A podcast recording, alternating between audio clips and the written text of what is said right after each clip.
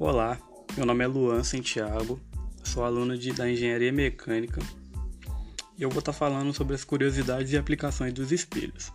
Nós usamos diariamente os espelhos, porém não nos damos conta das diferentes aplicações e formas que os espelhos podem ser utilizados. Existem três formas de espelhos: os espelhos planos, côncavos e convexos.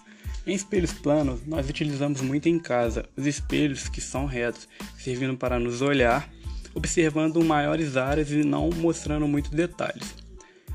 Já os côncavos não são retos, eles possuem uma curvatura para dentro e essa curvatura possibilita observações de pequenos detalhes e por isso utilizamos para fazer a maquiagem ou a barba.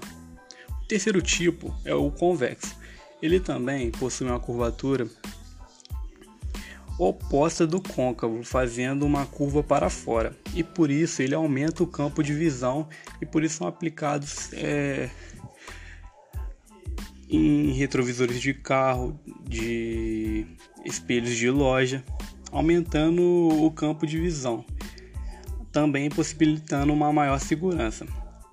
Também com isso faz que observa maiores áreas, diminuindo a percepção de detalhes.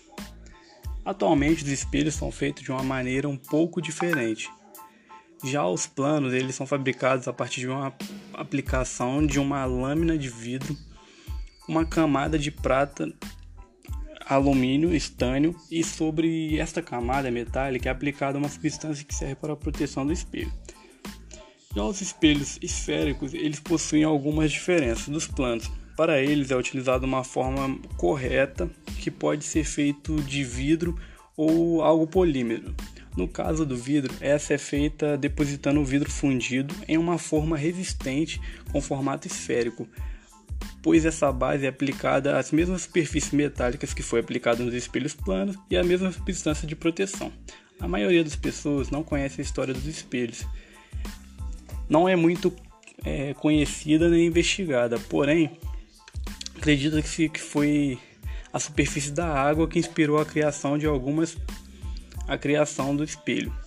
É, algumas pesquisas já feitas revelam que aproximadamente no ano 300 a.C. houve a primeira tentativa de gerar uma superfície refletora. Alguns povos tentaram polir alguns metais e pedras com, a, com areia. Esses materiais não formaram imagens nítidas, porém conseguiam mostrar formas e contornos. Foi somente no século XIII que surgiram os primeiros espelhos planos que conhecemos atualmente, feito por artesãos de Veneza fabricados a partir do vidro e coberto por uma fina camada metálica refletora. Mas esse tipo de fabricação que foi moldando e chegaram ao resultado que temos hoje. É, esse foi uma das curiosidades e aplicações dos espelhos que muitos não sabiam.